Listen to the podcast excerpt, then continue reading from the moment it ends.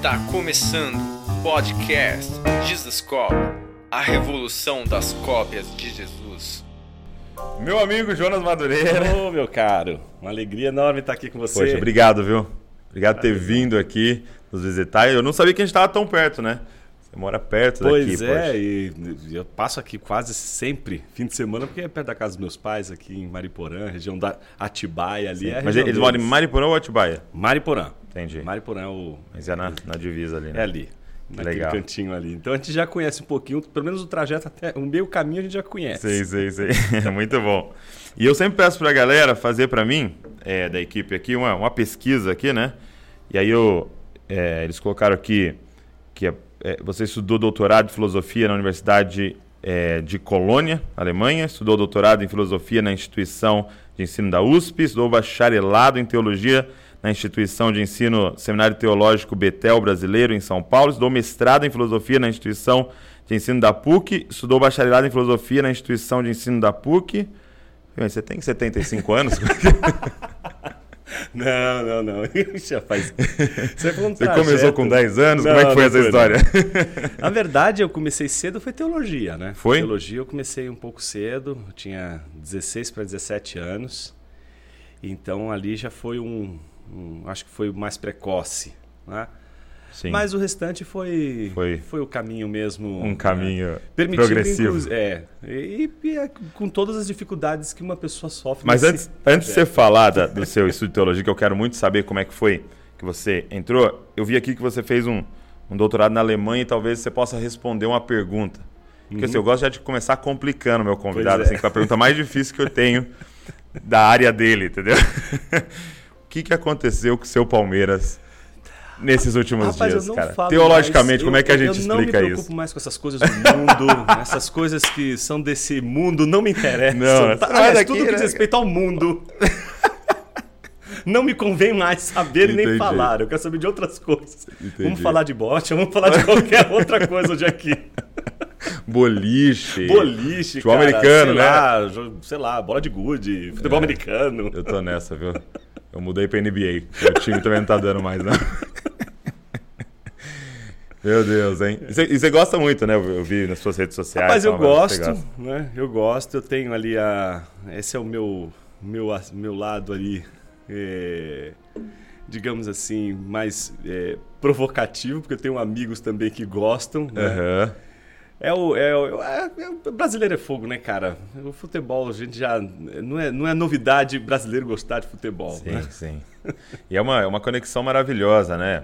É, claro que de forma saudável, né? Sim. É, é uma coisa muito legal da nossa cultura, assim, essa... É, e eu acho que é uma oportunidade também de a gente perceber como que coisas que são maravilhosas, elas podem ser é, encaradas como elas realmente são e não por aquilo que elas não são. né? E aí a, a questão da idolatria, como Sim. muita gente se preocupa, né? E com razão, porque a gente pode transformar um time de futebol num ídolo, óbvio. Claro sem dúvida pode. nenhuma. Mas o que faz com que as coisas que a gente realmente goste nessa vida não sejam um ídolo? Quando a gente ama a Deus acima de todas elas. Sim. Então a prova dos nove não é amar menos um time de futebol, é amar mais o Senhor. Hum, Essa é a prova de tudo. Eu não tenho que deixar de amar um filho, não, eu tenho que amar mais ao meu Deus. entendi. Porque se ele é a coisa mais importante da minha vida, todas as outras coisas, inclusive um time de futebol, vai ser amado na dimensão que deve ser amado. Por isso Sim. a prova dos nove não é se eu amo um time de futebol, é se eu amo a Deus. Uhum. E, e por vezes a gente comunicou na igreja, diminua o seu amor pelas Exato. coisas, né? É, e não aumente o seu amor por Deus, né? Exato, E a pessoa exato. diminuía e muitas vezes ela deslocava para outra coisa e Exato. ficava pulando de ídolo em ídolo. Exato. E sendo que até mesmo a religião podia tornar um ídolo, né? Quantas vezes eu vi jovens, é, por exemplo, saírem do mundo das drogas e, e entrarem num outro vício, né? Exato. Dentro da igreja, às vezes. né? Exato. E podia se viciar na Bíblia, viciar é, né, nos, nos- nos rituais ali Uhum. litúrgicos, né? É, e que é, às vezes é da natureza mesmo do ser humano, né? O ser humano, ele, quando não consegue se satisfazer em uma coisa, ele vai se tentar se satisfazer em outra. E esse é o mecanismo da idolatria, não é? Porque o problema não é amar uma coisa. O problema é amar uma coisa como se ela fosse Deus, como se ela fosse dar sentido à sua vida. Uhum, uhum. Então, o problema é você fazer de qualquer coisa que é admirável nesse mundo maravilhoso que Deus, Deus nos deu, mas fazer destas coisas admiráveis o grande sentido da vida. Aí é que mora, eu acho, o grande problema da nossa realidade, inclusive como evangélicos, porque não é o ódio pelas coisas idolatradas que deve determinar a nossa relação com elas, mas é o amor a Deus. Ok. Eu não vou destruir um ídolo odiando ele. Eu não vou destruir um ídolo trocando o amor pelo ódio. Eu vou destruir o ídolo no momento em que ele não mais ocupar o lugar que ele estava ocupando na minha vida. Uau. Então, e isso é o grande desafio. As pessoas querem destruir o ídolo com marreta. Lembra quando chutaram o ídolo? Chutar o ídolo. Mas com que marreta a gente quebra um ídolo que é construído no coração? Hum, Porque ah, destruir as coisas que a gente faz com as mãos, não é? os ídolos construídos com as nossas mãos, são com artefatos da mão, das mãos humanas, é uma coisa. Outra bem diferente são os ídolos postados no coração. E esses são de uma estrutura muito diferente. Então, a, você, a Bíblia não está dizendo que você deva destruir um filho que um dia você amou, ou uma esposa que um dia você amou, ou um trabalho que um dia você amou, ou um carro, ou seja lá o que for que você amou como a coisa mais importante da sua vida. Não é você odiar essas coisas. uhum. O que a Bíblia está dizendo todas as vezes que você olha um ídolo é por que, que você não conseguiu amar mais a Deus do que isso? Por que isso te capturou mais do que Deus? Por que isso se tornou mais belo? Por que isso se tornou mais cativante? Por que você não encontrou uma fonte de vida e de poder mais impressionante, renovador do que Deus? Esse é o ponto, é a fina flor da nossa discussão. Sim. É uma discussão sobre amor, né? É uma discussão sobre amor. É, é, a gente foi muito impactado com James K. Smith, Uhum, onde ele fala, né? Ele, ele faz essa crítica do penso logo existo pro amo logo existo. né? É, Que é, ele na verdade nada mais faz do que reviver e trazer novamente para a igreja o que Agostinho pregava, o que Agostinho ensinava, de que não somos gnósticos. O gnosticismo sempre foi uma, um mistério dentro da igreja e mesmo para estudos de, de filosofia e de história das religiões antigas, porque ninguém sabe de onde ele veio. é. Eu costumo dizer que ele veio de rodear a terra e passear por ela. boa, boa. Mas o que o gnosticismo é que ninguém sabe é parasitário, isso todo mundo sabe. Ele sempre esteve presente, Hum. seja numa seita egípcia, seja numa escola filosófica, seja entre os cristãos, seja entre os judeus, tá certo? Sempre esteve presente. Pra, pra galera que tá nos ouvindo, qual seria a ma- a forma mais simples de explicar o o que é o gnosticismo? O gnosticismo era uma, um- um, digamos assim, uma maneira de, de acreditar que sempre esteve presente nessas correntes, mesmo religiosas, Uhum. que intelectualizava a religião ou a determinada corrente de pensamento. Intelectualizar no seguinte sentido: se você entendeu isso aqui, você então chegou no nível melhor. Hum, entendi. Então é uma espécie de racionalização de toda a experiência religiosa. Pessoas mais religiosas são pessoas mais intelectualmente instruídas. Então é como se o gnosticismo fosse hoje para a gente um grande desafio, porque ele ainda está presente em nossa igreja, ele ainda é um parasita em nossa igreja. Por quê? Porque ele transforma a nossa experiência de boas novas do evangelho numa experiência intelectual. Cristo não é para ser entendido, é para ser devorado. Hum, Cristo não é uma ideia é o encarnada, pão da vida, ele né? é o pão que desceu do céu. A metáfora não é a metáfora gnóstica do entendimento, mas é o do conhecimento enquanto relação. João fala de relação. Então, Agostinho já tinha captado o problema dos dualismos no seu tempo, dessa maneira de pensar, e Uhum. que diz que você, quanto mais você entender uma coisa, mais você estará no caminho certo. Nem sempre. E, e aí você não acha que nosso discipulado é extremamente gnóstico? Sim. Assim, no sentido de, Com tipo, eu- quando eu. eh, A minha tendência ao pegar um, alguém que está iniciando na fé e falar, vamos discipular essa pessoa, vamos. Minha tendência é falar, lê esse livro. Faz essa aula. Isso. Assiste essa pregação. Exato. Aí, ah, então porque você não entendeu ainda. Isso. Você entendeu? Explica pra mim. Entendeu? Faz essa prova. Eu acho que você pegou exatamente o ponto que eu estou querendo trazer aqui e que é o que pensadores como Smith, como você acabou de mencionar, estão preocupados. Né? A gente está preocupado, quando a gente retoma Agostinho nessa questão, em mostrar que a nossa vivência do Evangelho não pode ser gnóstica, não pode ser racionalista. Uhum. Eu não posso dizer entendi o Evangelho. Eu tenho hum. que me hum. perguntar se eu devorei ele. É, é, é de uma outra natureza, não é só ah, uma palavra que você entende, uma palavra que te transforma. É, todo cristão deveria entender o Evangelho da palavra de Deus como um meio de graça, um poder de Deus. E ele não, seria, não teria dificuldade com isso, porque se ele acredita que Deus criou o mundo falando, ele não teria dúvida nenhuma do que a palavra de Deus é capaz de fazer. Por isso que quando um pastor prega, não é uma aula que ele está expondo, ele não está só falando da mente das pessoas. Sim. Eu digo para. Está pra... proclamando, não? É, e ali não é só a razão, aquela palavra é uhum. poderosa.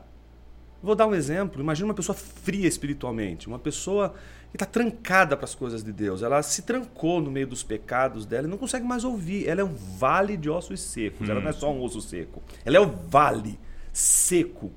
A gente se pergunta, mas se está morto, se é osso seco, como que vai ouvir? Que argumento é esse? É por isso que o nosso argumento tem que ser um só nessa hora. Para todos aqueles que estão frios espiritualmente não deixe de ouvir a palavra de Deus. Mas eu não estou ouvindo, não quero ouvir. Ou seja, você é um vale de ossos secos. Uhum. E você está me dizendo que o profeta um dia disse a Deus: Senhor. Né? O próprio Deus diz: acaso poderiam reviver esses ossos? Diz, tu sabes. Tu sabes, porque até onde eu sei, ossos secos não escutam. Mas Sim. quem foi que disse que a palavra de Deus é um poder que precisa necessariamente ser entendido? Quando alguém prega fielmente o Evangelho, não é só algo que fala nossa mente, mas é um poder que viabiliza a ação do Espírito Santo, testemunhar no coração de alguém uma transformação que de repente do nada essa pessoa agora eu sei, agora eu vejo, agora eu enxergo. Agora Se eu a gente creio, né? não acreditar que a pregação é um meio em que Deus faz o milagre de transformar a vida de uma pessoa que era cega, agora enxerga, que era surda e agora ouve, a gente precisa então montar exatamente palestrantes. A gente precisa de palestrante. Mas a Sim. Bíblia nunca diz que a gente precisa de palestrante na igreja, que a gente precisa de pregador. E pregador não oferece só uma razão de ser das coisas. Ele também distribui alimento. O pregador está preocupado com a dieta do povo. E ele, preocupado com a dieta do povo, ele não vai só falar a mente deles. Ele vai falar o coração. Porque o nosso coração é fome. Nosso coração não tem fome. Ele é fome. Então não existe a possibilidade do nosso coração em algum momento não sentir fome, porque a sua natureza é a natureza da fome. Então ele vai querer sempre, sempre devorar. Sempre devorar. Por isso que a gente a gente a gente costuma, né, a nossa linguagem evangélica, né, quem não é do contexto evangélico não entende muito bem, porque isso é uma linguagem muito nossa. Uhum. Não é? Nossa, hoje a palavra me alimentou Sim, que banquete. Olha, olha que banquete. Olha, olha, os, olha como a gente trabalha as metáforas. Sim. As metáforas do, do gosto, do paladar, da delícia, da beleza. Então, nós não somos afetados apenas por argumentos lógicos. É, minha é, esposa é muito... não é um feixe de proposições. Eu não tenho que entender a minha esposa como um monte de proposições. Deixa eu ver se. Ah, você está entrando em contradição, filhinha. É. Ixi, quer deixar as doidas? Ela e eu somos a contradição. Exato. Nós não temos contradição. Só funciona somos. porque é a contradição, né? E, e, e, é muito esse texto, né? É que a gente citou aqui do, do Eu sou o pão da vida. Uhum. Porque vem desse contexto da multiplicação dos pães, né? E aí, é, eu acho que esse é o grande perigo, porque aí de repente o povo vai todo é, em direção daqueles que, ele acred... que eles acreditavam que ia dar pão para eles. Né? Isso. Então, achamos o meio Exatamente. de conseguir o pão, né? E, e o fim sempre é o ídolo, é o Deus, né? Exato. né? E aí eles, e aí Jesus tem que parar eles e falar, vocês entenderam errado. Eu não sou o meio para conseguir o pão. Exato. Eu sou o pão. O pão. Eu é, sou isso o é maravilhoso. Isso é maravilhoso. Isso. Então, Douglas, eu acho que hoje a gente vive essa tensão, não é? O gnosticismo, não é que é essa crença de que é? você precisa melhorar o seu entendimento para ter mais é, proximidade de Deus. É? É, a gente sabe que é, prejudica a caminhada do crente, porque racionaliza a sua experiência com Deus. Uhum. O problema é que a gente pode também ir para outro lado, que é desracionalizar o evangelho, como se o evangelho não tivesse sentido. Como Ok. se o evangelho não tivesse significado. Isso seria o quê? Um, um, um fideísmo? Um... Uma espécie de fideísmo, um jeito de dizer as coisas da seguinte forma: eu não quero nem entender. Não é para quem entender. Eu creio Entendi. porque né, me é. falaram, Uhum, uhum, me disseram, é um homem de Deus. uhum. Eu acho que não é bem assim. O fato de a gente criticar o racionalismo não significa que a gente deva eh, tirar a razão da nossa experiência com Deus. É aí que essas duas coisas elas precisam estar unidas não é? e inseparáveis na nossa experiência com Ele. Porque se Ele não quisesse que a gente entendesse o Evangelho, Ele não usaria palavras. Sim. O logos muitas vezes não é traduzido por palavra, mas por razão mesmo. Ah, é? É. Então, por isso que em muitas traduções dos teólogos medievais, logos tem o seu correspondente em ratio, que é razão em português, que está traduz como razão. Então a, razão se fez carne. É, em algumas, em algumas interpretações isso seria até possível. Aham. Mas o entendimento de que o logos, aquilo que a gente comunica, precisa ser entendido. Se eu começar a falar um monte de coisa que. é? Como uma vez eu fiz num, num, num- num seminário, né? Era uma turma nova, primeiro dia de aula. É, é. Isso, eu não faço mais esse tipo de maldade, não, mas eu, eu trollava antigamente. Chegava na sala de aula. Era o bullying teológico. É o bullying. Aí eu chegava lá e começava. Então hoje nós vamos falar sobre os princípios ontológicos do ser para si diante da morte. E começar a falar um monte de coisa assim do jeito que eu estou falando agora. Aham. Cara, eu olhava para um lado, o cara lá no fundo da sala. Pô, que da hora isso, não sei o. Fazendo aquela cara de espanto, né? E eu me segurando por dentro, porque nem eu estava entendendo o que eu estava falando. Exato. Tinha nem sido a frase, né? Aí, e aí, gente, tudo bem? Tá claro? Alguns com medo, né? Ficam quietos, dizem sim. O outro mete uma cara de conteúdo e diz assim: Genial, professor. Falei, Genial o quê, cara? Se você pedir pra eu reproduzir isso que eu acabei de falar, eu não vou reproduzir. Por que, que você não foi capaz de dizer eu não sei? Não entendi. Sabe por quê? Porque você tem um opressor dentro de você que diz que se você não entendeu, é você o ignorante. Mas quem foi que disse que o ignorante não pode estar do outro lado da linha? Porque a gente acha que se a gente não entende alguma coisa, é porque o problema está tá no receptor da mensagem. Sou burro. exato. Aí o cara, é melhor eu me passar por inteligente Quieto. do que eu vou dizer que eu não sei. Imagina, vou dizer que eu sou ignorante. Mas essa é a grande, o grande ensino para alguém que quer aprender alguma coisa de fato para a vida, de que a no- as nossas maiores experiências de libertação não, não estão em outros lugares senão na ignorância. Mas não é a ignorância em si, mas é a consciência dela. É preciso ser consciente da ignorância. O tempo que você ficar fazendo de conta que não é ignorante sobre algo, é pior do que você. Não, eu sou ignorante sobre isso, eu, eu quero aprender. ok. Eu preciso aprender. Então, é, é essa coisa de tornar claro, de pensar, de esforço pela clareza, isso é da linguagem. Veja, isso é racional. Então, quando alguém quer pregar o evangelho e quer pregar com clareza, ele está ele tá usando racionalidade, ele quer que as pessoas entendam. Então, não estou dizendo que a gente deva abandonar a busca por entendimento do evangelho. Só estou dizendo que às vezes a gente racionaliza as nossas experiências de uma tal maneira Uhum. que a única experiência que a gente pode ter com Deus é a da racionalidade. Quando a fé é de uma outra ordem, quando as minhas emoções são de outra ordem. Quem disse que eu não posso me emocionar diante da beleza da palavra de Deus, diante do louvor, da glória, diante de uma comunidade levantando suas mãos, engrandecendo o nome de Deus? Eu tenho que chorar e dobrar meu joelho, eu tava- joelho diante de um negócio desse mesmo, porque isso mexe com minhas emoções. Eu não sou um, um- um- um- uma espécie de Spock, né? insensível, não é frio e calculista. Um robô ali, né? Um robô. Eu tava com um amigo e eu lembro que ele tava falando muito empolgado, né? De monergismo, de sinergismo, de tal, né? E, e, falando disso, e ele falou, cara, o problema é que os caras não compreenderam isso, entendeu? E, e, por isso, por eles não terem entendido isso, aí acontece isso, isso, isso. E, cara, eu lembro que eu terminei e falei eh, da conversa, falei para ele, cara, mas assim, o que me. A dúvida que eu fico com tudo isso é: a pessoa mais piedosa que eu conheço é a minha avó, a mãe do meu pai, que acorda todo dia, quatro da manhã. Não posso ver ela que ela fala, ó, hoje de madrugada eu dei pra você, hein? Quatro da manhã, porque eu fui muito sagaz. Eu dei uma cama de presente pra minha avó. Então todo dia que ela acorda, ela lembra de mim. Ela lembra. Entendeu?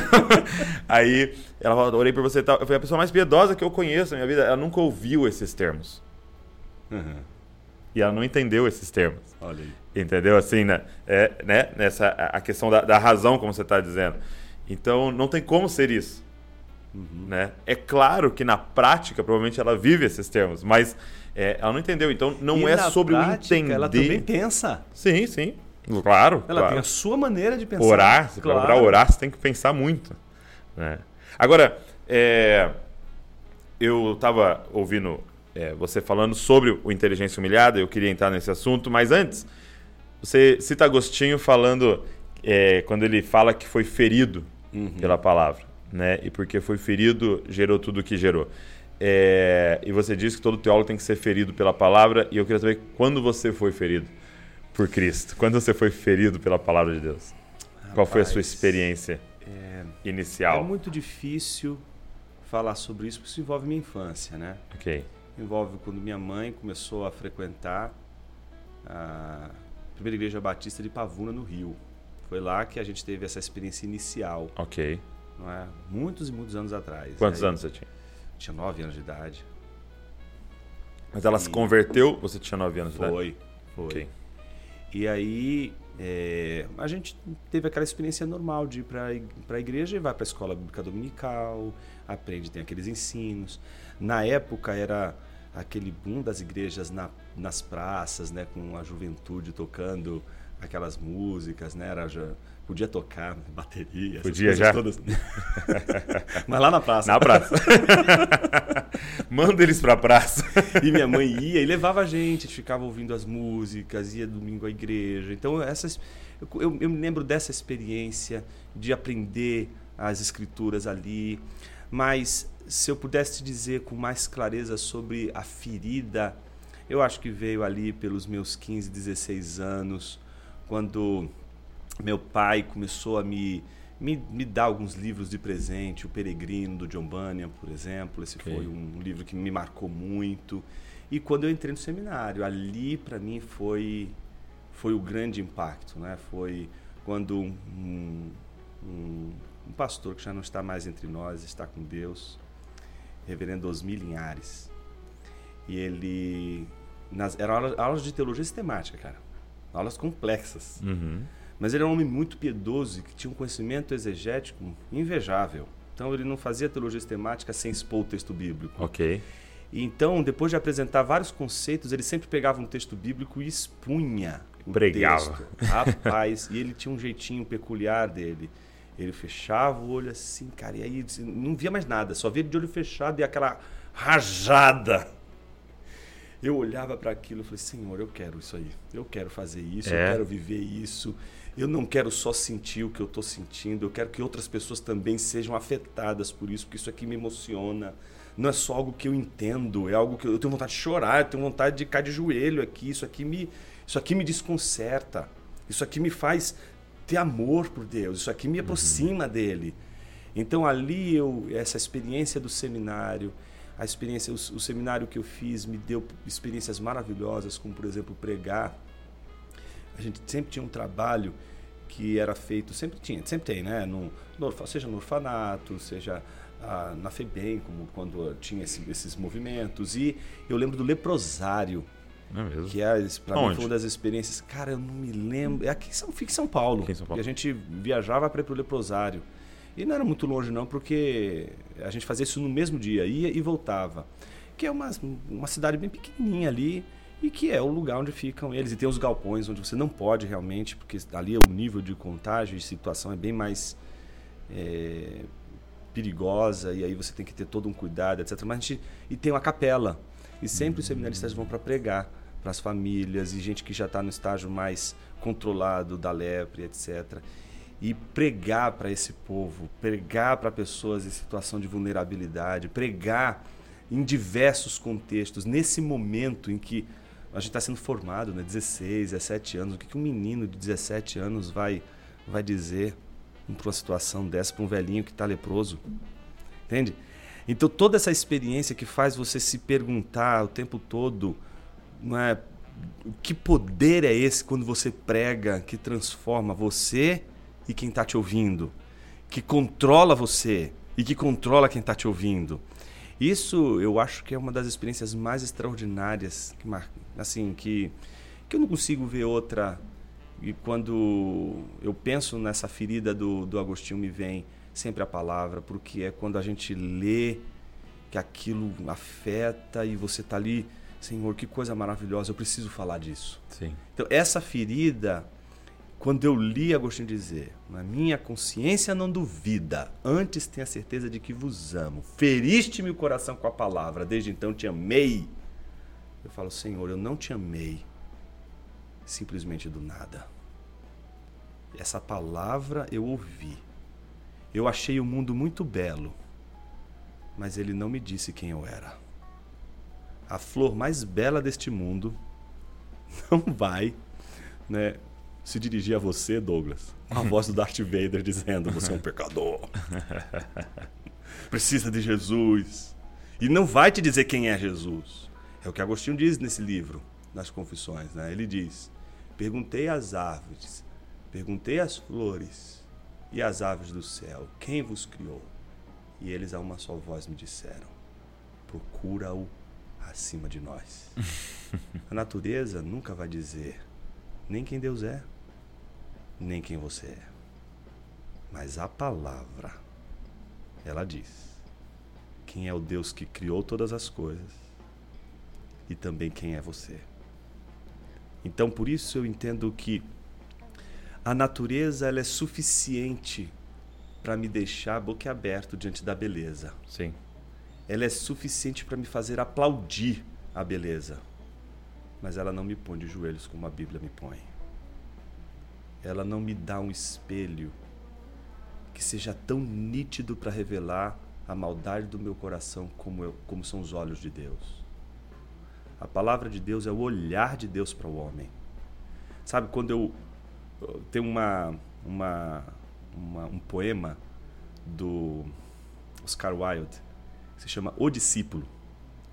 E é, o poema é uma, uma conversa que, nas, que ele cria do rio com as flores, porque Narciso foi embora. Narciso é aquela figura é, a, da mitologia uhum. que era tão apaixonado por si mesmo que quando debruçava sobre as margens do rio queria não ver o rio, queria ver a si mesmo projetado no rio. Uhum.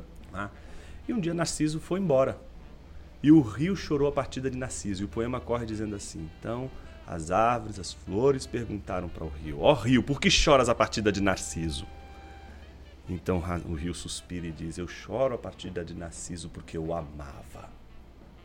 Então uma das flores diz ao rio: Mas você não sabe que todas as vezes que ele debruçava sobre as suas margens, a última coisa que ele queria ver era você. Ele nunca te amou, ele sempre amou a si mesmo.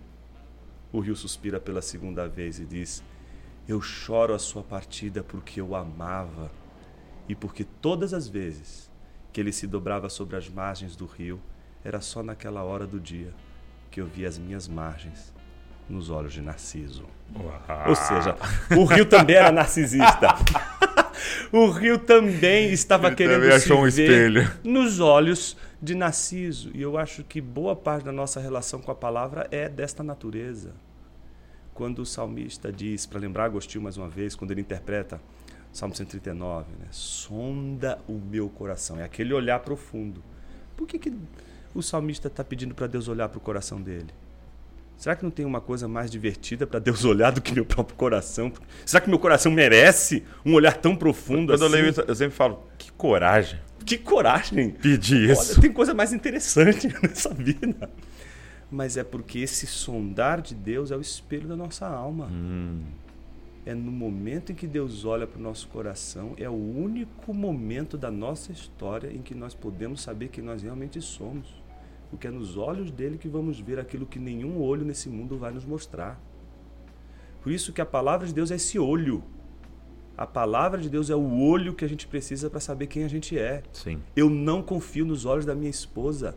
Não confio nos olhos dos meus filhos. Não confio nos olhos dos meus amigos. Não confio nos olhos dos meus melhores amigos. Não confio nos olhos dos meus melhores e fiéis amigos. Não confio nos olhos de ninguém quando estes olhos me dizem quem eu sou, a não ser nos olhos de Deus. Porque Deus vê o que minha esposa não vê, o que os meus filhos não veem, os que os meus, o que os meus amigos não veem e os meus melhores amigos não enxergam.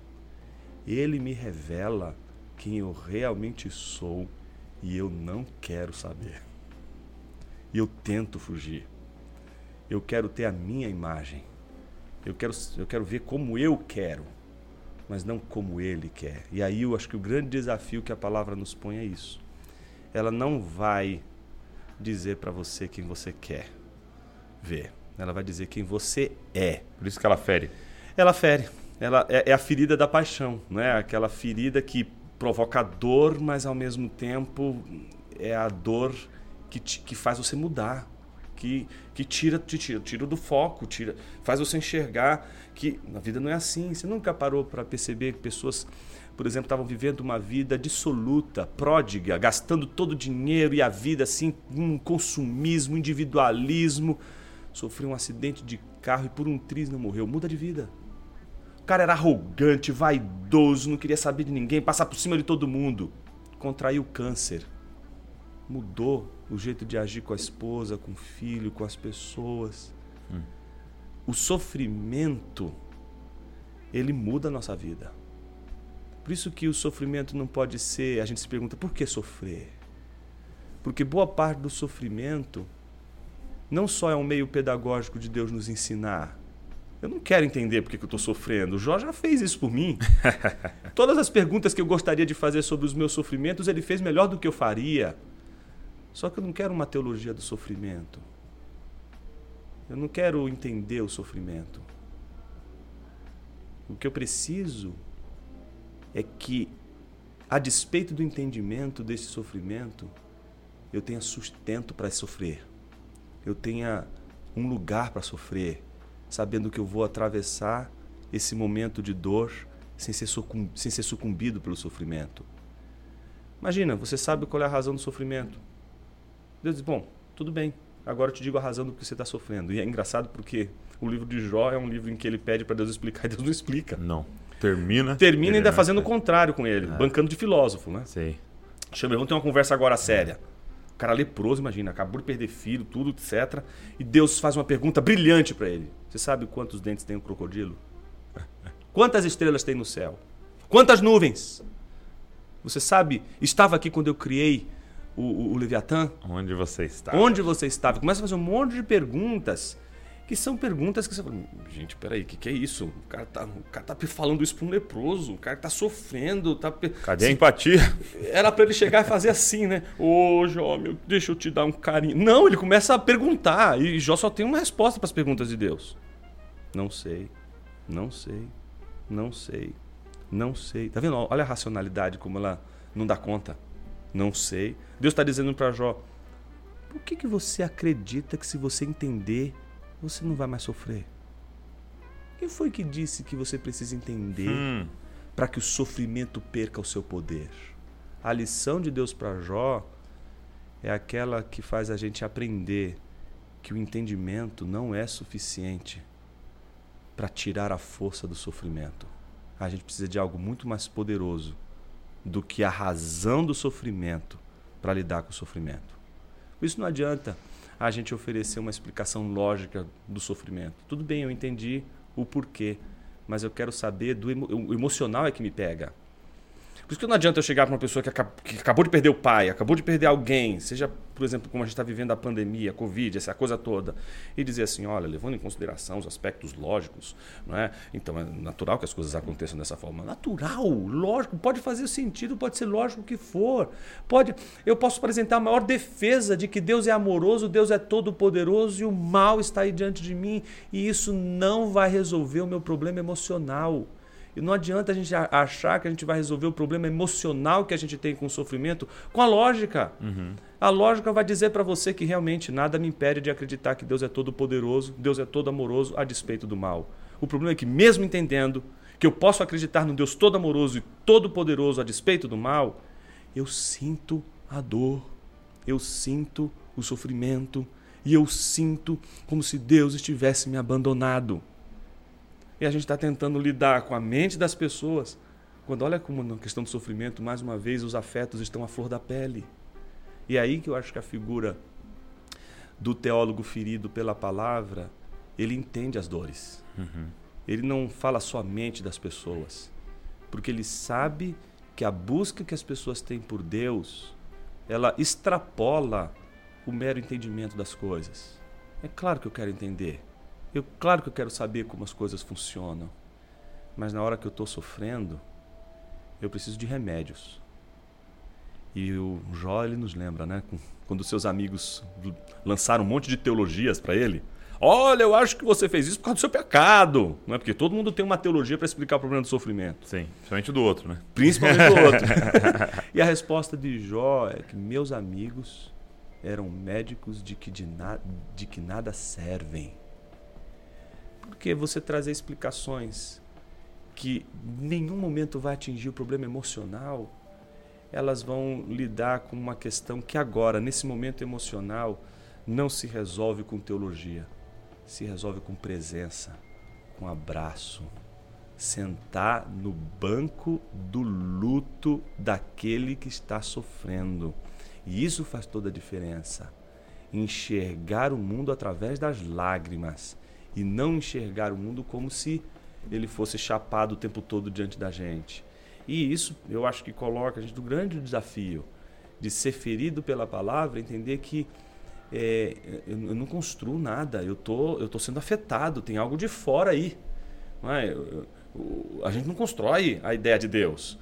Lewis diz isso, né? Eu só acredito no cristianismo porque ele é uma ideia que jamais poderia ter passado na cabeça de um homem. Uhum. Ninguém poderia pensar uma coisa tão é, admirável como o Deus que se fez carne. Sim. E, e, e, esse é o conceito da inteligência humilhada. É você compreender a sua incapacidade de compreender Deus e a si mesmo. Sim, eu, eu gosto sempre de é reconhecer. Dizer, reconhecer. Eu gosto sempre de dizer que eu, a escolha do a, da qualidade aí da inteligência como humilhada é preferível à humilde. É. Porque muitas pessoas acabam confundindo inteligência humilhada, achando que é um livro sobre humildade. Entendi. A, não, o, o, autor não é humilde. Já começa por aí. É. E qualquer pessoa que começa a falar sobre a humildade e dizer, olha, vou ensinar para vocês 10 passos da humildade. Já perdeu. Já deu todo o exemplo que precisaríamos para não acreditar e não comprar esse livro. Entendi, entendi. Ninguém deveria jamais comprar um livro que ensina o outro a ser humilde. Como ser humilde. Como ser humilde. Dez passos para você ser humilde. Já perdeu a humildade na hora. Do best-seller é humilde. então, esse livro não foi um livro sobre humildade, embora eu tenha certeza de que qualquer pessoa que está diante de Deus é encorajada pelo próprio Deus a uma vida humilde. Sim. Mas esse livro quer tratar justamente com arrogância uhum. e não com a humildade. Ele quer tratar com a nossa maneira sempre é, quanto mais, né, costumeira, de tentar resolver as coisas do nosso jeito, uhum. de dar sempre um jeito para as coisas. Então, isso vale tanto para discussões em apologética, como a que o livro propõe em vários momentos, né?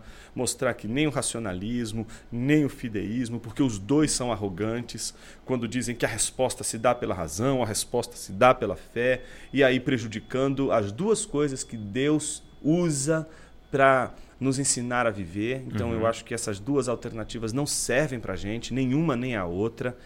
A fé e a razão, elas andam de mãos dadas, elas não são é, pessoas que, digamos, como pessoas que jamais é, conviveriam no mesmo teto. Pelo contrário, a fé e a razão estão juntas, não estão separadas. E o nosso esforço não é outro senão o de mantê-la unida, manter as duas unidas, porque a nossa tendência é querer separar, é querer dar uma resposta última, ou uma ou outra, e quando na verdade as duas são a- o ponto-chave da questão.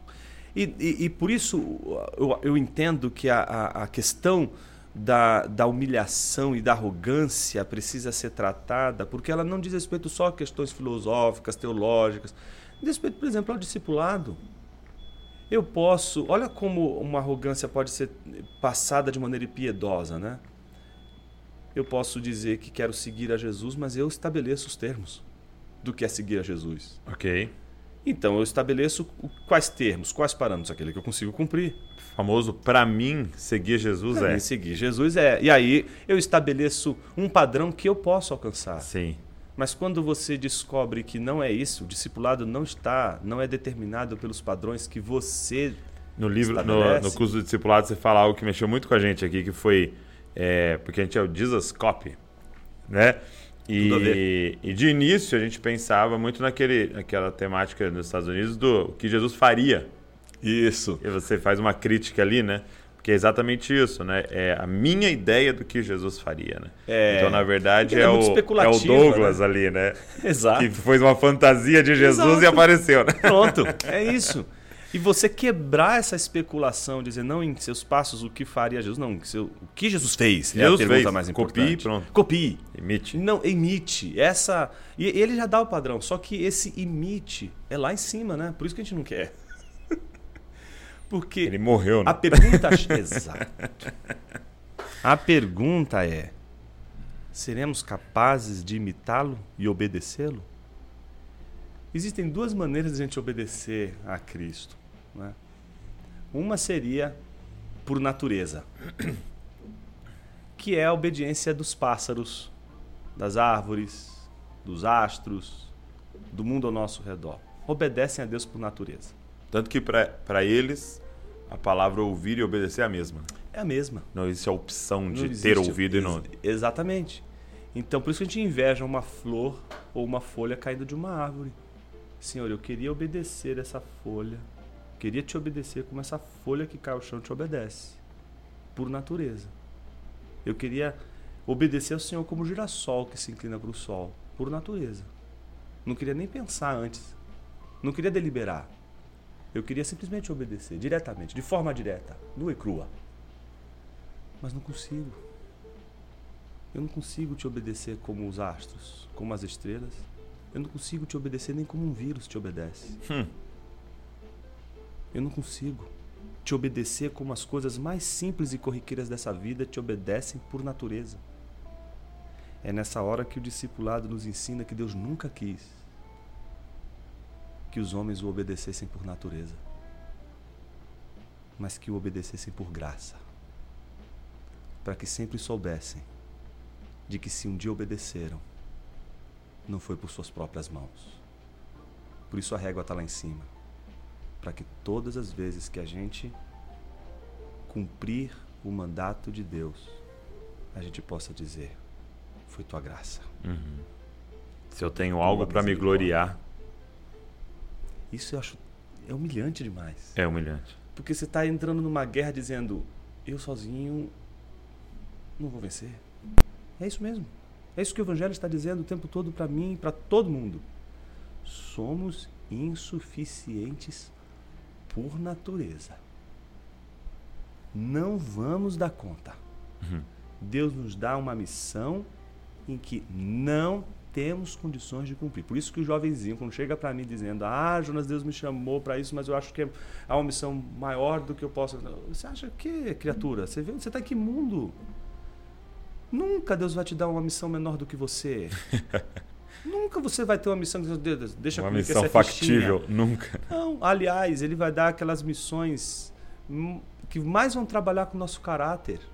Pastor que quer uma igreja. Eu quero uma igreja pequenininha, Senhor, para poder estar pastoreando aqui. Deus vai lá dar uma igreja de 10 mil membros para ele, vai cuidar.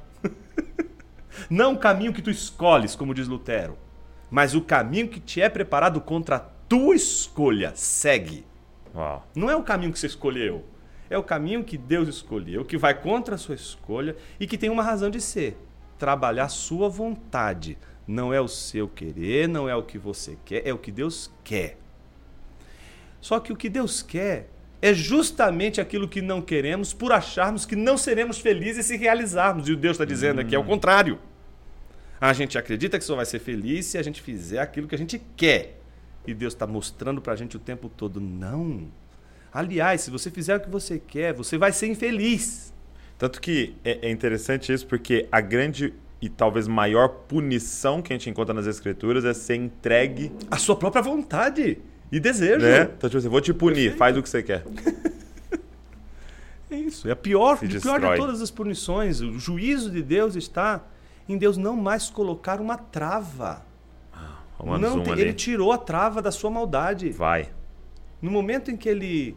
é, no momento em que essa, essa espécie de trava é tirada não? Uhum. e você é lançado à sua própria natureza, você, você sabe que nada freia mais o seu, os seus pecados, o que você está fazendo. Você não tem mais controle. Porque o que a gente tem é uma falsa sensação de domínio da situação. Não temos domínio de nada. Sim. E a gente. é, por isso a gente vive a vida nessa ilusão.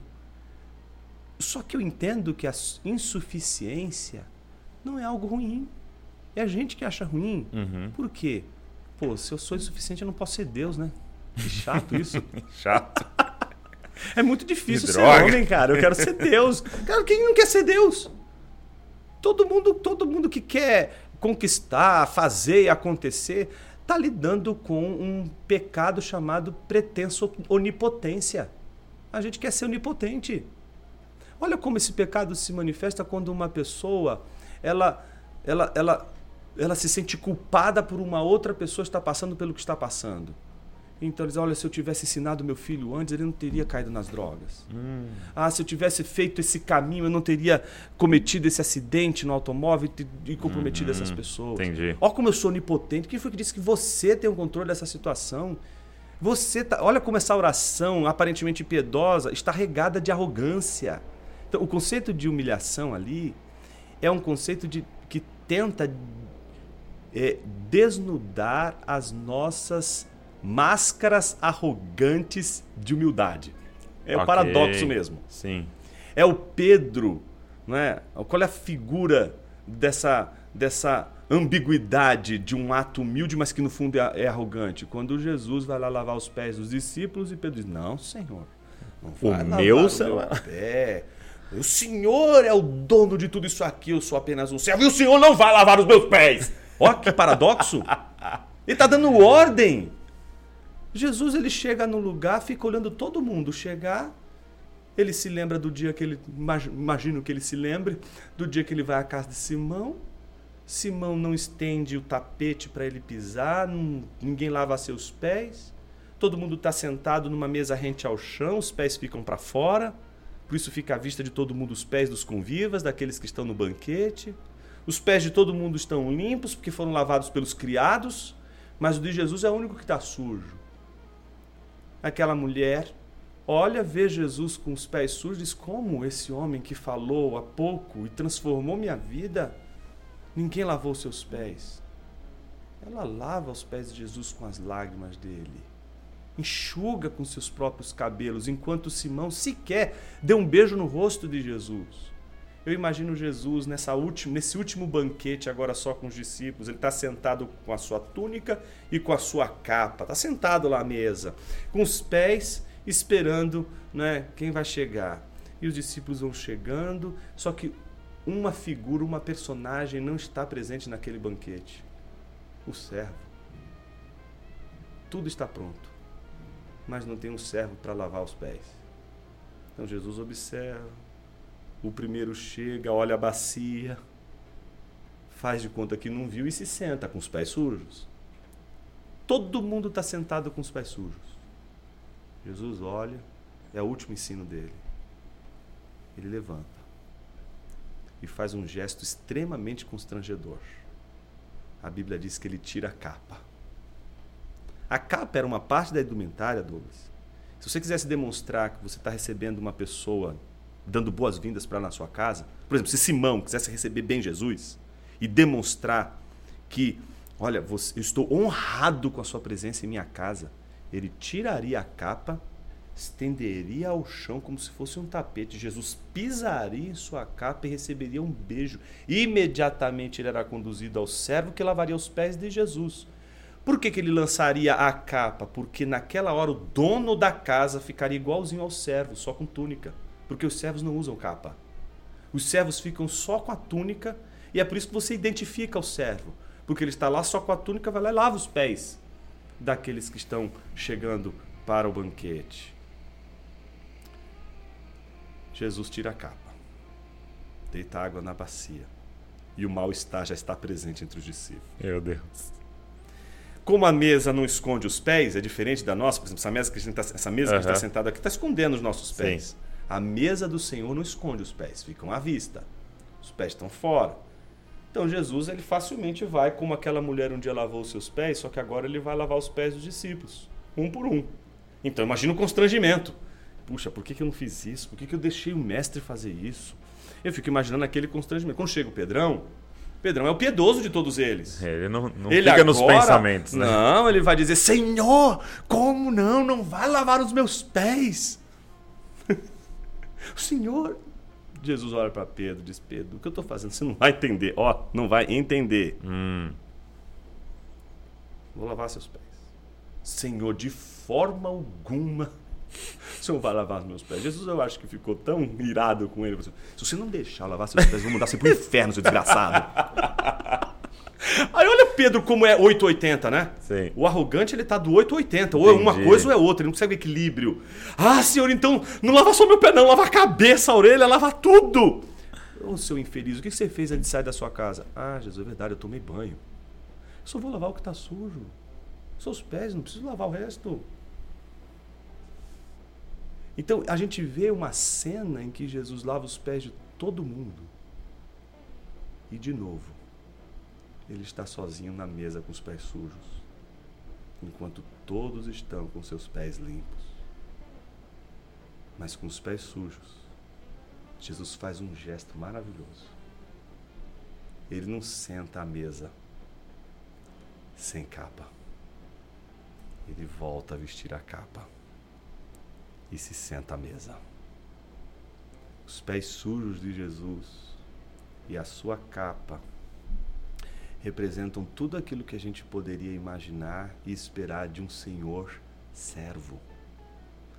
Paulo diz em Filipenses capítulo 2, versículo 5: Tende em vós a mesma atitude que houve em Cristo Jesus, que não julgou por usurpação ser igual a Deus, antes a si mesmo se esvaziou, assumindo a forma de servo, a forma de homem então Jesus ele assume uma forma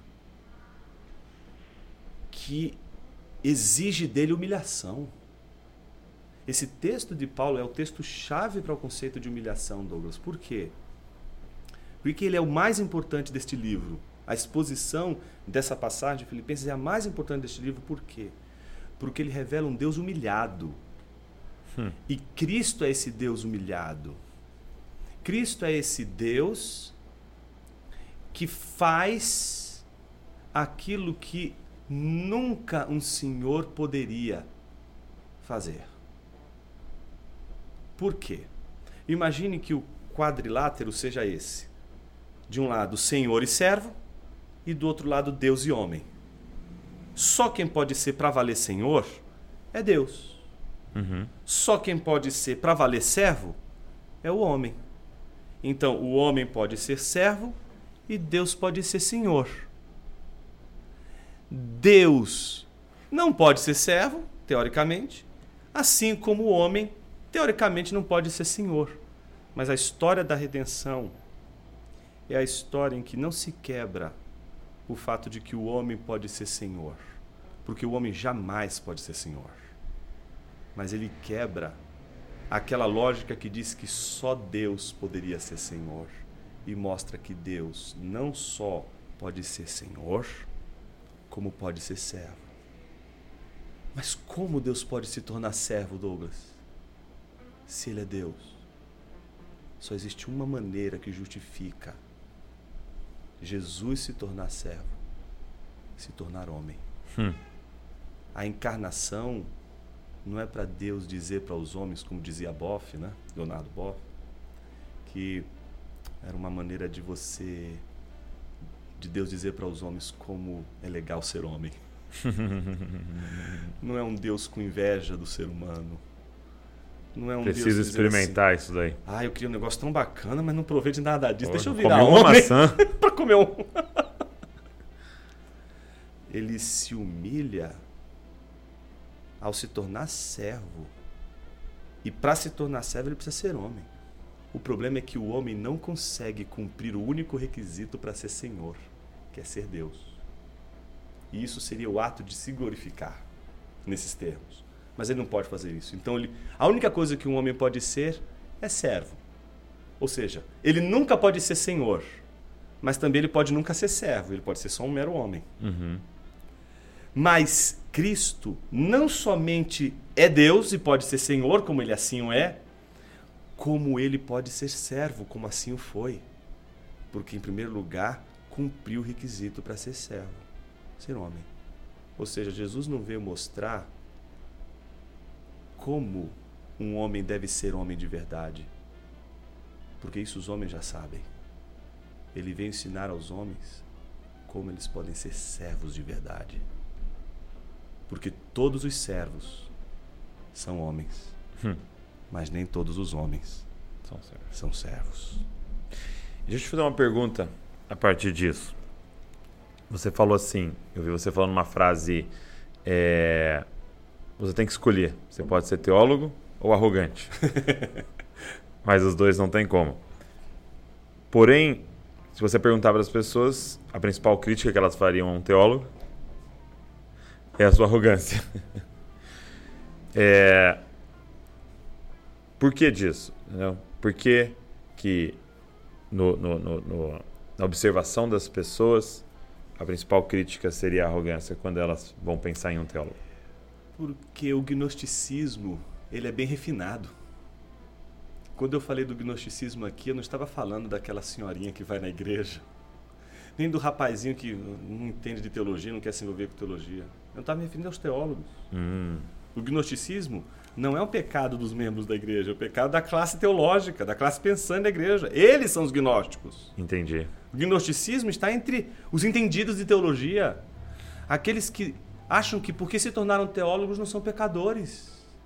Não, acham que o, o- o conhecimento intelectual que eles têm é redentor. Olha que idolatria terrível. Hum, Se eu domino o que Barth disse sobre Jesus, o que Bonhoeffer disse sobre Jesus, o que Schlatter disse sobre Jesus, o que Harnack, von Harnack disse sobre Jesus, então eu já sei não é, o suficiente para ser redimido e ter meu cantinho no céu já reservado. uhum. Então o sujeito não entende que ele transformou a teologia num ídolo redentor, inclusive, que redime e que justifica a sua, o seu cristianismo.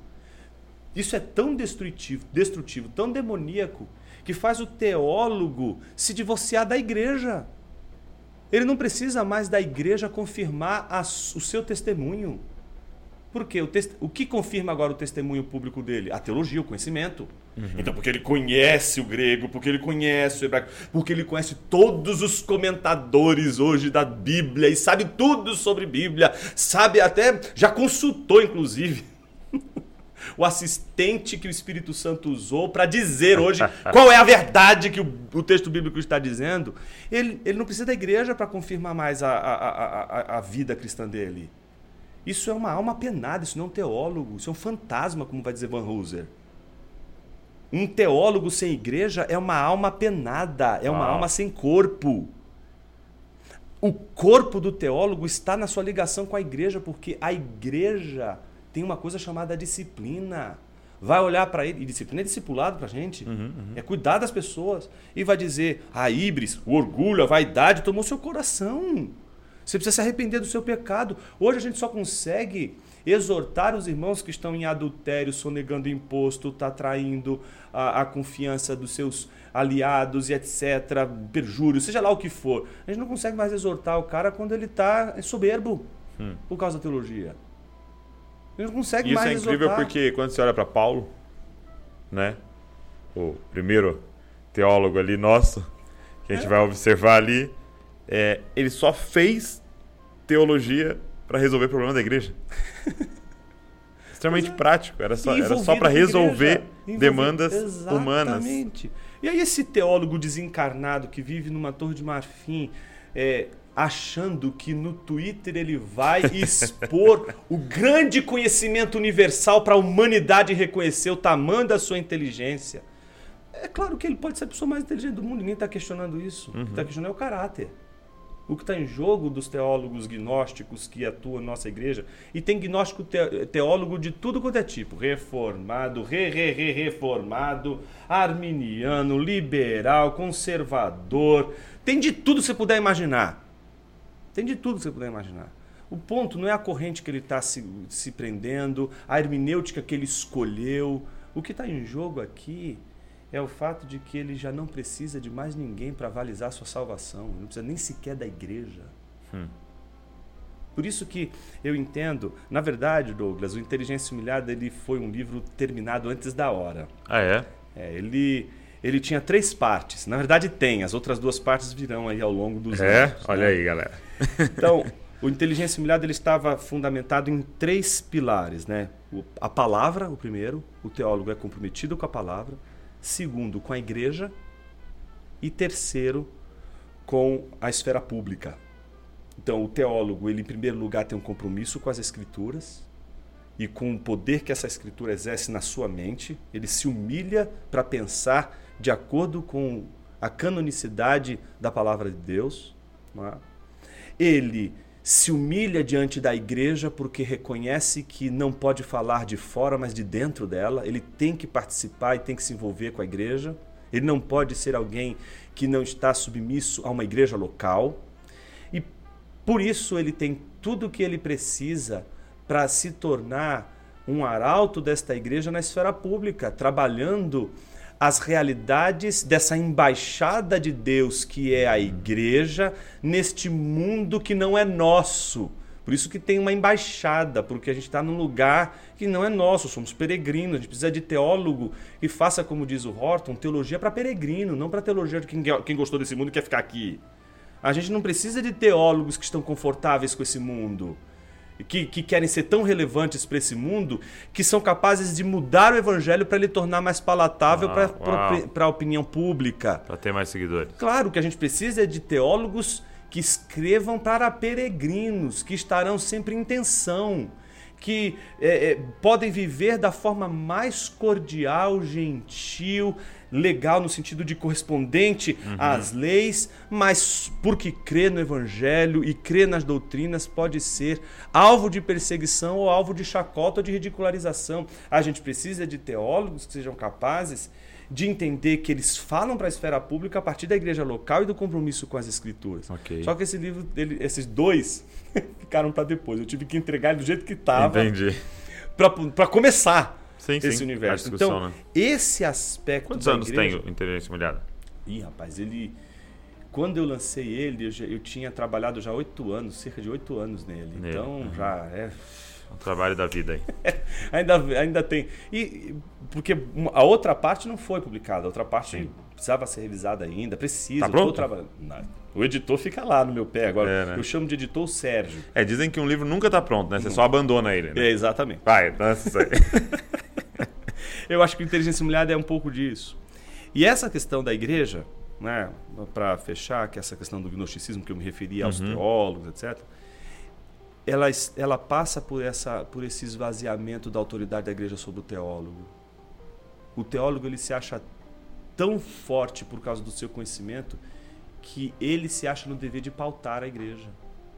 Ele quer pautar a consciência entendi, coletiva. Entendi. Ele quer pautar a consciência dos outros. Ele quer dizer o que é o certo. Não tem nada mais arrogante do que do que alguém que sobe no alto de um pináculo para dali não é, desferir os golpes da sua sabedoria, não é capaz de, de determinar a agenda não só da igreja, mas de todos aqueles que estão à sua volta. Não existe nada mais arrogante do que isso. Não, teólogo não tem essa função de dizer à igreja. Na verdade, ele é pautado pela igreja. Ele deve ser pautado pela Bíblia. Ele tem que estar debaixo de uma igreja. Um teólogo que não é não consegue se humilhar para estar debaixo da autoridade de uma igreja, ele é uma bomba relógio. Ele pode ser um teólogo que vai produzir coisas interessantíssimas na esfera pública. Mas a minha pergunta não é essa. A minha pergunta é se esse teólogo serve a igreja. E eu acho que tem muito teólogo que não serve a igreja. Primeiro, porque não fazem parte da igreja. Primeiro, porque não estão envolvidos com a igreja. Eles gostam de se envolver com diversas outras áreas, mas quando se fala de envolver com a igreja, eles querem que as igrejas, por exemplo, contribuam para as várias ações sociais, por exemplo, no mundo, mas não querem se envolver com a igreja. Sim. Por que não se envolver com os dois? Por que não se envolver com a igreja? Por que não apenas se envolver com as questões sociais, mas também se envolver com a igreja? Se a igreja que tem o potencial, inclusive financeiro, de investir na justiça social e nas questões que envolvem a justiça social, por que não envolver-se também com a igreja, já que ela é fonte dessa justiça? Já que ela também é anunciadora e proclamadora dessa paz, desse shalom de Deus, não só dentro da comunidade dos domésticos da fé, mas para fora. Então me parece que o gnosticismo cria essa arrogância que coloca as pessoas no alto de um tribunal e eles se, se tornam juízes. Entendi. O teólogo não é juiz. O teólogo, quando ocupa o lugar do juiz, ele ocupou o pior lugar. Ele não é juiz. O teólogo ele tem uma função maravilhosa, que é pegar um texto que diz algo sobre Deus e fazer com que uma pessoa entenda. Então, quando o Sproul diz que somos todos teólogos, ele tem razão. Uhum, uhum. Porque ele está querendo dizer o seguinte: no momento em que uma pessoa X me pergunta sobre a razão da minha esperança e eu consigo explicar e ela entende, eu fiz teologia, teologia. e fiz uma boa teologia. Ah, mas Jonas, mais uma vez a gente passou pelo entendimento. É verdade. Ninguém poderia entender, o, ninguém poderia ter uma conversão sem entender o que é o Evangelho. É por isso que no Inteligência Humilhada a gente dedicou logo na primeira parte há uma distinção entre o conhecimento da verdade que liberta, né? ou seja, aquele poder que nos liberta porque conhecemos, e aquele poder que nos liberta para conhecer. E a gente não consegue dizer quando um começa e quando o Uhum. outro termina, porque o pastor está ali pregando, Uhum.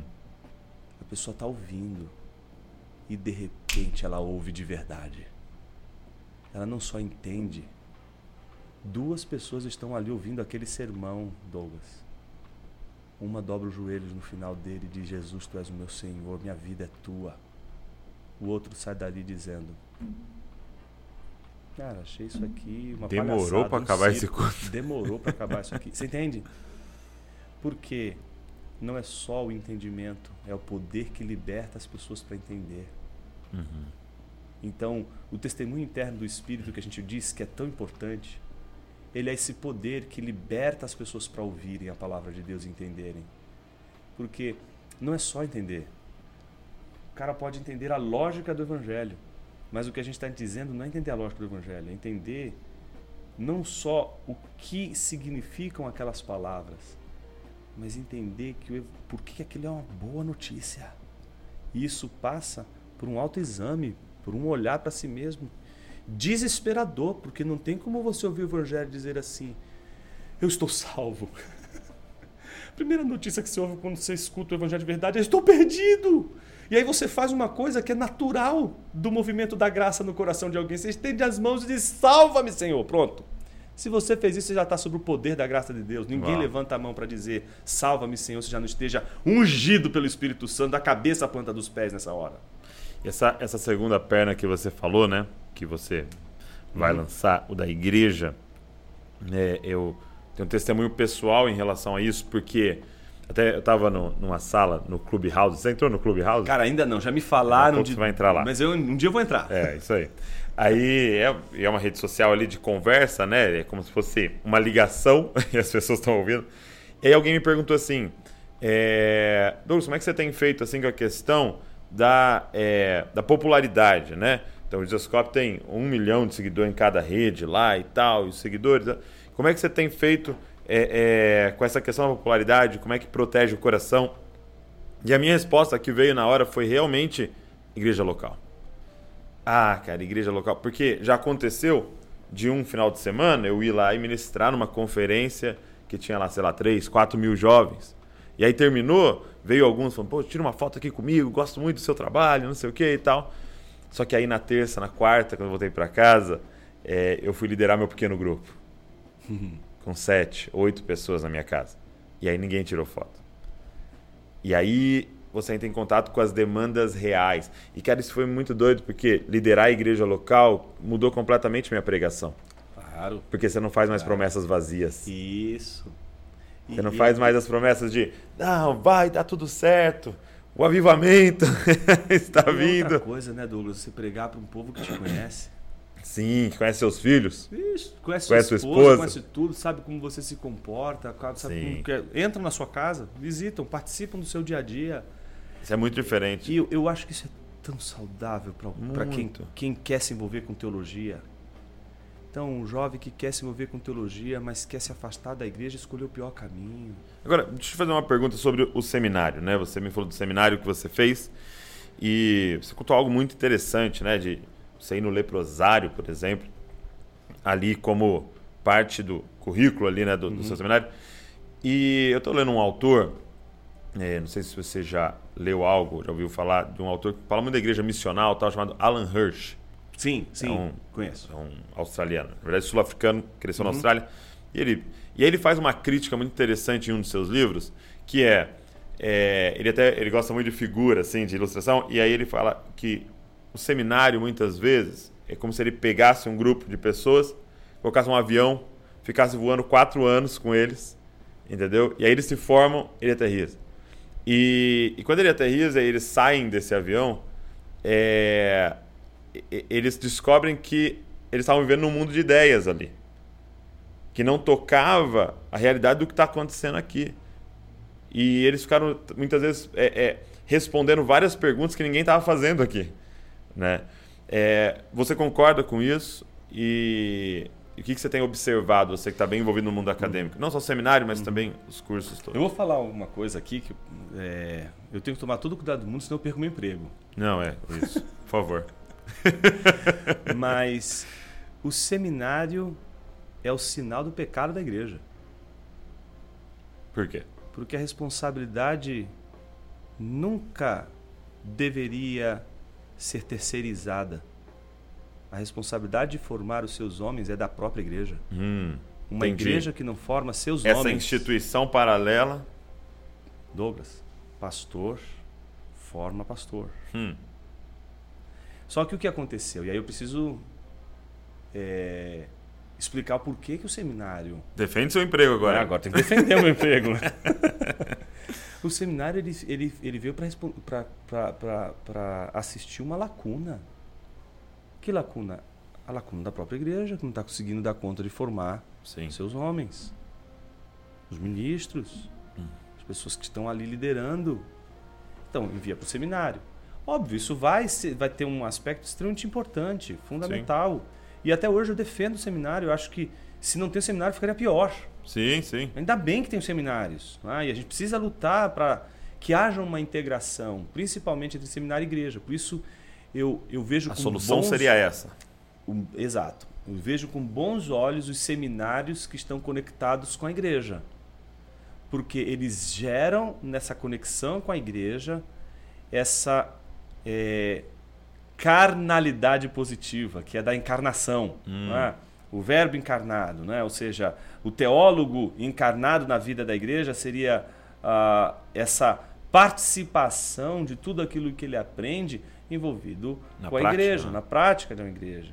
Então, eu, eu não sou contra os estudos eh, teológicos que contemplam especulações elevadíssimas Não, de é importantíssimo. filosofia, de psicologia. Eu acho que tem espaço para essas discussões e tem espaço para profissionais que vão, inclusive, produzir tratados que, que servem, inclusive, para orientar miríades de gente que está desenvolvendo seja na universidade, seja fazendo curso de economia, psicologia, engenharia, medicina, filosofia, literatura, enfim, as áreas do saber precisam de gente com uma visão de mundo cristã que seja capaz de contribuir para a esfera pública com um trabalho bem embasado, etc. E eu não desprezo de forma alguma esse trabalho.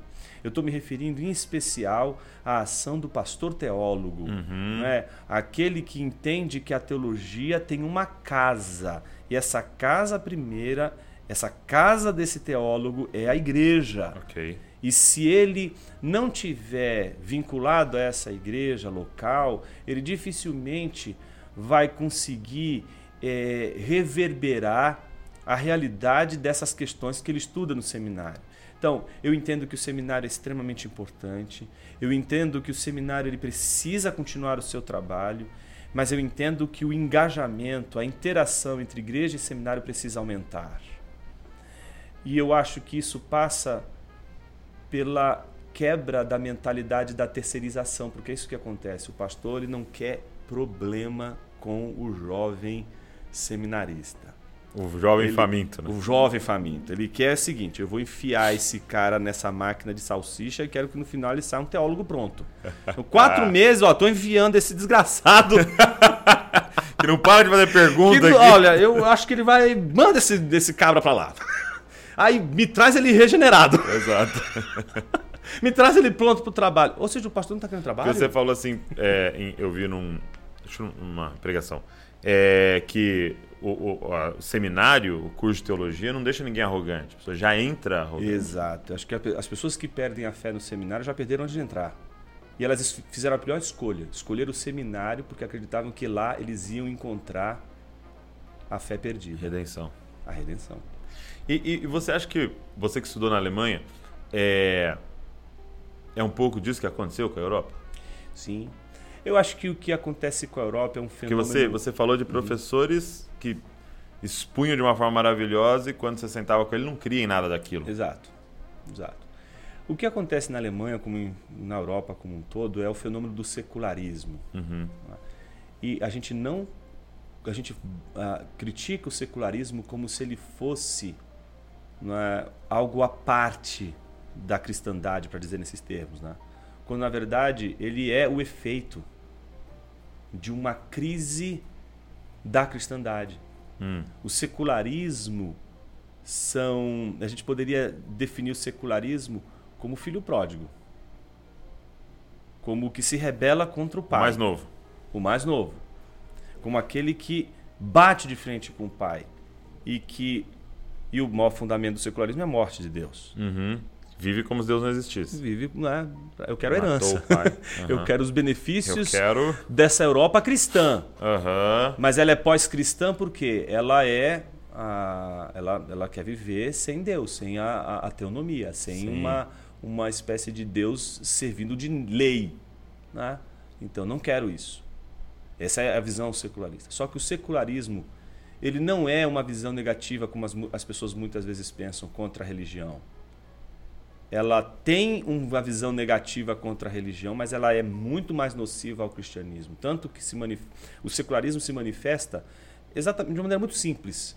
Numa sala de aula você vai ver o professor aceitando a opinião de um budista, a opinião de um espírita, a opinião de alguém que vem do candomblé, mas se você é evangélico e põe a sua opinião, não, você, aí, o cristianismo foi inquisitório, o cristianismo tem a história de ser intolerante, etc. Então, o, o secularismo, ele, ele, ele vai ter uma aliança muito forte com o pluralismo, mas uma Verdade, né? crítica emocional fortíssima contra o cristianismo. Porque você vai para a Europa hoje, eles já não estão no ceticismo ali, né? Eles estão no, no pluralismo. Você Exato. vê em praças assim, é, é muito esoterismo, né? Isso, E, e eu isso. lembro de ver assim, tipo, é, containers. Você entrava assim e, e ali tava alguém lendo a mão, fazendo Exato. tudo. E você fala, cara, eu achei que eles estavam céticos. Não, agora estão crendo em tudo. Exato. É- é- agora é esse, esse cardápio bastante diversificado. O problema é que o secularismo ele é uma reação muito contrária ao cristianismo Por ortodoxo, porque ele não quer aquela, aquele, aquele, aqueles, aquele movimento ah, que se vivenciou desse cristianismo ah, que se transformou ao longo dos, dos tempos num cristianismo, por exemplo, liberal. Boa parte das pessoas acham, eu estou chamando de liberal, sendo bastante genérico aqui, mas a gente entende como liberal não só aquele grupo de teólogos que é chamado de teólogos liberais por ah, adotarem determinados pressupostos, mas eu estou pensando o liberalismo num espectro muito maior, muito mais amplo, que envolve toda uma modernidade, que envolve como o pensamento moderno reagiu ao cristianismo. Então não estou me referindo apenas a uma classe de teólogos como se costuma uhum. chamar a teologia moderna, né? mas eu estou me referindo a um movimento muito maior de negação do cristianismo na modernidade, é? de um princípio de autonomia sendo afirmado, independência, e até mesmo uma crítica do, do cristianismo por diversas ah, vertentes. O fato que me chama a atenção é de que o secularismo ele é uma ameaça quase que constante ao cristianismo, mas não ao islamismo. Você nunca vai ver é, um, um, muçulmano preocupado com o secularismo. O secularismo não é uma reação ao islamismo, hum. não é uma reação às religiões em geral. É uma reação muito explícita e diria emocional ao cristianismo. Só que esse cristianismo que ela critica, às vezes eu me pergunto, numa, numa discussão com secularista, né?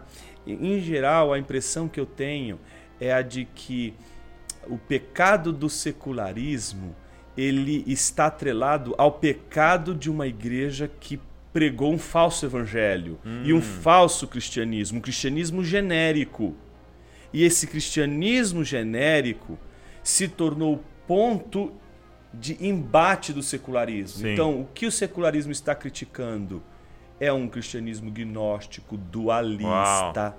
É esse cristianismo dualista. Ela não conhece o cristianismo verdadeiro. Eu acho que eu vi o Tim Keller uma vez falando que várias vezes quando ele está conversando com um secularista, com um ateu, é, e o cara começa a falar o que ele quer, ele termina dizendo assim: exatamente isso. Você quer o evangelho é que aquilo que você encontrou na sua história não foi o evangelho. Você teve uhum. um contato com uma religiosidade e tal. Então, todas as Exato. críticas que ele faz, por exemplo, a crítica à hipocrisia, a crítica Exato. à arrogância Exato. de um cristão.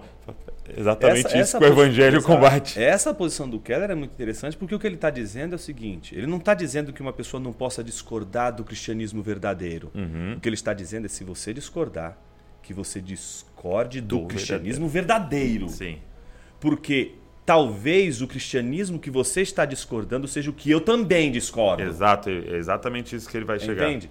Só que numa situação em que as coisas estão pulverizadas, estão do jeito que estão confusas, a gente acaba ah, tendo aí nessa comunicação uma situação muito complexa que se, se, se mostra justamente na relação do secularismo para as outras religiões.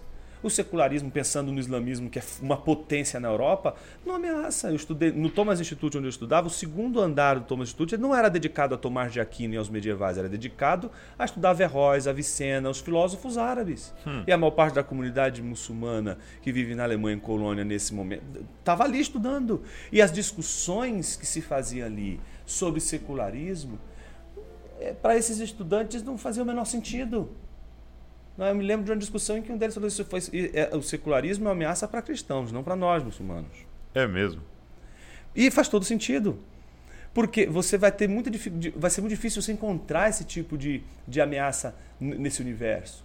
E aí, quando você estuda o secularismo, você fala, puxa vida, eu não precisava ler nem o, é, o Harvey Cox, por exemplo, não precisaria lê-lo para saber que o secularismo ah, tem uma origem na, numa, numa reação ao cristianismo ah, que está sendo vivido e vivenciado na modernidade, né? um tipo de reação. Uhum. E é aí que eu acho que a gente precisa calibrar nossa nossa análise do cristianismo, né? Então esse é o esforço de filósofos, de teólogos, né? Desde Van Hooser, você pega ah, o próprio Horton para pegar uma outra vertente, você vai pegando os vários teólogos que a gente tem hoje, também do ambiente britânico, que tem muita coisa boa para oferecer, dos alemães, você vai ver ali ah, um olhar em que a leitura que está sendo feita é existe uma abordagem do cristianismo que o secularismo está reagindo e que não necessariamente representa o cristianismo ortodoxo. Entendi. Por isso, o movimento maior desses teólogos tem sido o movimento, e isso na teologia política também tem sido muito forte hoje, é um movimento antimodernista. Hum que vai tentar mostrar que esse cristianismo que está sendo apresentado, ele é uma vertente de uma pleura muito maior de visões do cristianismo e de que o cristianismo ortodoxo, aquele que a gente está se referindo como da grande tradição, aquele que se interpreta a partir das escrituras e que é testado pelo tempo, sobretudo, não corresponde a essa visão cristã e esse evangelho genérico que é a, dualista na sua natureza e que deve ser combatido porque é uma deturpação do cristianismo. Daí a, o gnosticismo ser uma, uma, mais um parasita entre nós. Né? Esse parasita que distorce e que transforma o evangelho não é, em algo que você precisa entender. Então ele é intelectual e o corpo está fora. Uhum. Então é um, é um cristianismo des, desencarnado. Que não toca a realidade. Não né? toca a realidade. Não toca segunda-feira. Uhum. É, antes da gente terminar, eu queria te perguntar, você citou alguns autores, separar em duas perguntas. Né? Quais são as suas maiores inspirações, referências mortas, uhum. pessoas que já morreram, e quais são as vivas? É, Rapaz, é uma pergunta vivas. difícil. É? Eu vou responder. Mas fala assim, todas... fala três e três. Eu vou falar três e três, vou cometer injustiça, tenho certeza. Não, não tem problema. Mas para a galera ir atrás aí. Mas o, o, primeiro deles, dos mortos, né, ah, exceto aqueles que já estão na Bíblia. Né? Sim, é. Essa é a Bíblia, vamos lá. Exato. é, Agostinho, sem sombra de dúvida, seria o primeiro deles. Né? Eu acho que dificilmente eu conseguiria pensar tudo o que eu penso sem Agostinho. O segundo pensador que dificilmente eu teria condições de continuar pensando sem ele é João Calvino. Okay. O João Calvino ele, ele tem uma participação muito especial nessa minha maneira de pensar, sobretudo a, a teologia da palavra que ele desenvolve nas institutas e, sobretudo, a primeira parte dedicada ao conhecimento. Né? Me encanta a maneira como ele trata as escrituras e como ele lida com o conhecimento de Deus. Me encanta um teólogo como ele que começa não se preocupando em provar que Deus existe. Eu acho isso fantástico. Eu não Sim. preciso começar provando que Deus existe eu simplesmente vou falar do conhecimento de Deus direto, pressupondo ali diretamente as, a minha crença em Deus. Isso me encanta, me, me deixa bastante é, é, maravilhado com o que ele produz. Né? E o terceiro lugar fica difícil né, dizer aí. Apareceu já aqui uns três nomes, eu vou cometer a injustiça. Mas já, pensa nesse raciocínio. O que, que você queria que a galera fosse atrás e, e tivesse contatos. Agostinho. Calvino. Calvino.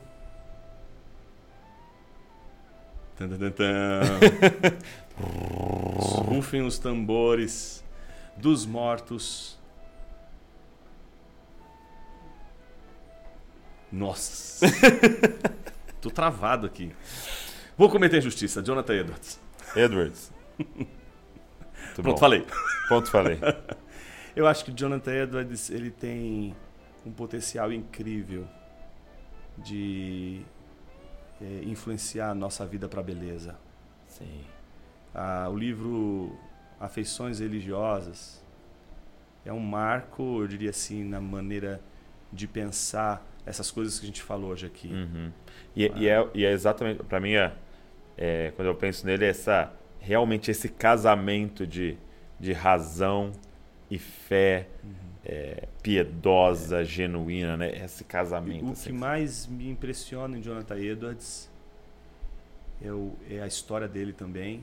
Uhum. É alguém que, para mim, não só soube falar com universitários, com uma igreja culta, mas soube pregar para índios, e falar com eles e pastorear eles. Sim. A versatilidade dele é uma coisa que me encanta, essa maneira de, de não se prender a um público, de não se prender a um contexto, de conseguir explorar o máximo possível, porque a sua maior missão é tornar a palavra, a teologia conhecida. Sim. E o segundo pilar, que eu acho que é o mais importante de todos eles, que é mostrar que a beleza e a bondade de Deus são indissociáveis Se Deus é bom, ele é belo. Se Deus é belo, ele é bom. Então as coisas de Deus devem ser boas e belas. Muito bom. E os vivos? Dos vivos, é, Van Hooser, sem sombra de dúvida, é uma referência importante para mim. De teólogo, né? Ok. Ah, o Michael Horton é outro teólogo Ok. que eu escuto bastante, que me faz muito sentido, né, o que ele escreve, ah, o que ele diz.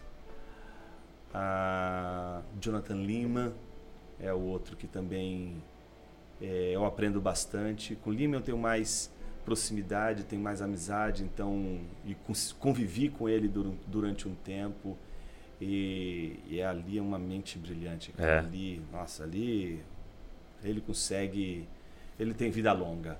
Esses três aí hoje vivos são, eu com- tô cometendo injustiças aqui, viu? Não, não, não tem problema. Mas os três que me vieram à mente que Aham. sem dúvida eu indicaria para A galera. igreja, com certeza. Meu amigo, muito obrigado. É isso, Douglas. É um Que honra, cara. Foi você, muito meu. bom. E assim, eu queria terminar é, te agradecendo pela sua entrega, pela sua vida, pela sua, é, pelo seu serviço pelo corpo de Cristo. E, e isso que você falou de Jonathan Edwards era o que eu ia terminar dizendo para você, no sentido de obrigado por você se fazer é, entendido. obrigado pela sua comunicação, a sua preocupação maior em é, fazer o corpo de Cristo entender essas coisas que Deus tem ministrado no seu coração do que parecer um grande acadêmico. Obrigado por usar a, a linguagem simples, de poder falar com crianças e com é, os universitários. Obrigado. É, tenho aprendido muito com você. Nossa, nosso time aqui ama muito você. E obrigado mesmo. Eu que agradeço, Douglas. É uma alegria estar aqui com você, com a turma que te acompanha. Que Deus te abençoe, Amém. que você possa ser como o Parker nos ensina, né? O ministério do holofote. Amém. Que toda a luz do seu trabalho as pessoas enxerguem apenas aquilo que realmente importa, Jesus. Amém. Glória a Deus. Ele é o modelo. Obrigado por você que ficou com a gente, ouvindo, assistindo. Que Deus abençoe muito e não se esqueça, você é uma cópia de Jesus. Valeu.